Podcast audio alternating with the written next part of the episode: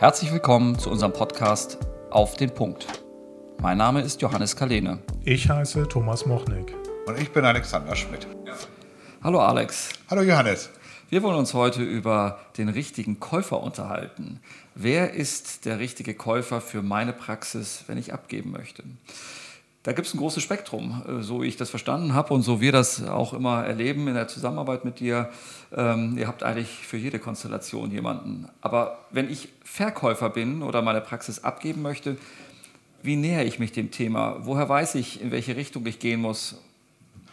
Ja, am besten mit einem Erstgespräch, das wir führen, um einfach mal den, den Fahrplan abzustecken, was gewünscht ist. Äh, möchte man selber vielleicht ein bisschen weniger arbeiten, möchte man dann erstmal einen angestellten Zahnarzt mit reinnehmen in die Praxis, der perspektivisch vielleicht auch die Praxis kauft. Möchte man sofort abgeben, möchte man ja, zum berühmten Jahreswechsel dann abgeben, um eventuell Steuern zu sparen? Oder möchte ich grundsätzlich vielleicht auch noch weiterarbeiten in meiner Praxis und äh, vielleicht einfach das ganze Organisatorische abgeben? Und ähm, nach diesen Gesprächen findet sich halt dann eigentlich immer oder können wir meistens auch den passenden Käufer für so eine das gewünschte was, Konstrukt anbieten. Was sind so Käufergruppen, wenn man die mal so kategorisiert und gibt es irgendwie so eine Art, ich sag mal, Faustformeln, äh, für welche Art von Käufer meine Praxis in Betracht kommt, sprich, wie viel Umsatz muss ich haben, wenn ich vielleicht bestimmte Gruppen ansprechen möchte, welche Zahl von Zimmern muss ich haben. Gibt es da irgendetwas, wo ich vielleicht schon so faustformelartig oder wo ihr helfen könnt und sagt, so kategorisieren wir das ein bisschen? Also ja, grundsätzlich ist natürlich eine Praxis, die erweiterbar ist, äh, für alle Käuferschichten interessant. Also sei es Zahnarzt-Ehepaare, Paare, Freunde, wie auch immer, die zusammen eine Praxis übernehmen möchten. Gegebenenfalls auch Investoren oder den klassischen Einzelübernehmer einer Praxis. Die ähm, ja, Kategorie der Praxen lässt sich natürlich immer zum einen im, im Umsatz und im Gewinn ähm, spezifizieren und äh, danach eben suchen oder halt eben auch nach der Erweiterbarkeit der, der Praxen. Ein Investor, du hast es genannt, wir erleben das immer mehr, dass äh, da großes Interesse besteht. Worauf schauen die? Ich glaube, das interessiert sicher den einen oder anderen. Ja, natürlich. Ein Investor oder Praxen, die, die veräußert werden sollen, kommen eigentlich für einen Investor immer nur ab einem gewissen Gewinn in Frage. Da nenne ich mal so die Schwelle 200.000 Euro. Und natürlich eben auch äh, die mögliche Erweiterbarkeit. Also eine Zwei- oder Dreizimmerpraxis ist schon eigentlich nicht verkäuflich an einen Investor, weil die natürlich auch immer gerne weitere Zahnärzte anstellen möchten, die dann eben auch den Umsatz und den Gewinn entsprechend hochfahren. Aber für diese Praxen habt ihr auch Käufer, so wie ich das verstanden habe. Wer kommt da als Käufer in Betracht? Genau, das ist eigentlich, wie gesagt, der, der klassische ähm, Einzelübernehmer oder eben halt auch äh, Zahnarzt-Ehepaare, befreundete Zahnärzte, die solche Praxen dann übernehmen, vielleicht auch umschichtig arbeiten möchten. Es ist natürlich eher selten, dass dann so ein Konstrukt in Frage kommt, aber eben auch möglich. Wie ist das, äh, wenn ich merke, ich habe die Praxis äh, mit kleinen Umsätzen hohem Investitionsstau äh, und ähm, äh, möglicherweise auch sehr begrenzter Raumanzahl. Schaut ihr euch die Praxen an und äh, versucht äh, Lösungen zu finden, wie man die Praxen vielleicht auch erstmal wieder in die richtige Richtung bringt, bevor man dann vielleicht einen Käufer äh, zur Praxis bringt? Also beratet ihr vorher auch und entwickelt die Praxen noch nach vorn?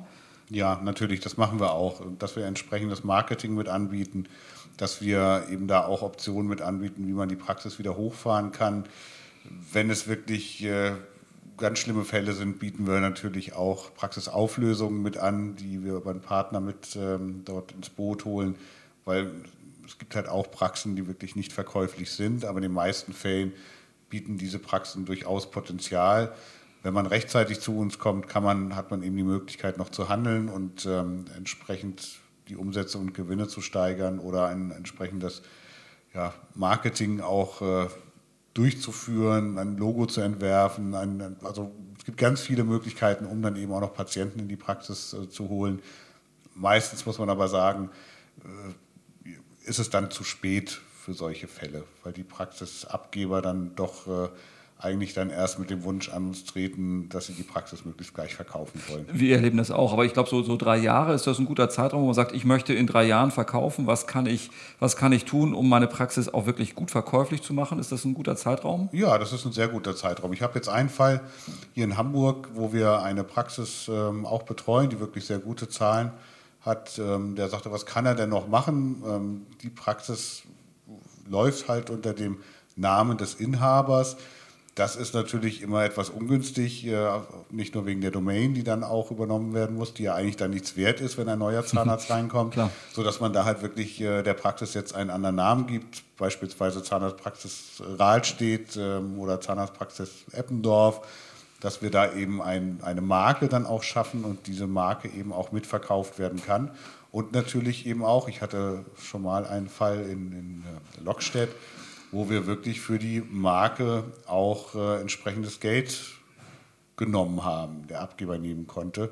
Das waren dann in Summe beziffert 100.000 Euro. Also wenn man das richtig anstellt, kann man da eben auch durchaus über diese Markenfindung einen sehr hohen Kaufpreis. Beziehen. Das ist auch unsere Erfahrung. Also das heißt, ich sehe das ganz genauso. Wir erleben das, wenn man äh, vielleicht ein bisschen flapsig formuliert, die Braut nochmal richtig hübsch macht, hat das auch durchaus Nutzen, nicht nur für den Abgeber, der auch äh, sehr gut äh, damit dann auch ähm, nochmal einen Kaufpreis erzielen kann und steigern kann, ist natürlich auch hochattraktiv, so eine etablierte Praxis dann auch noch äh, wesentlich marktfähiger zu machen für einen Übernehmer, der da natürlich wesentlich bessere Plattform findet und das natürlich auch bezahlt.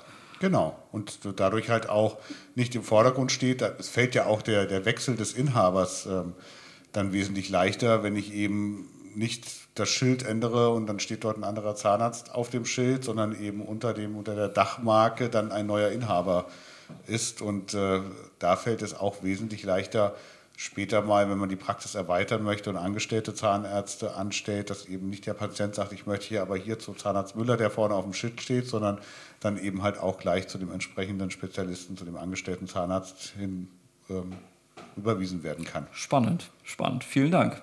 Ja, sehr gerne.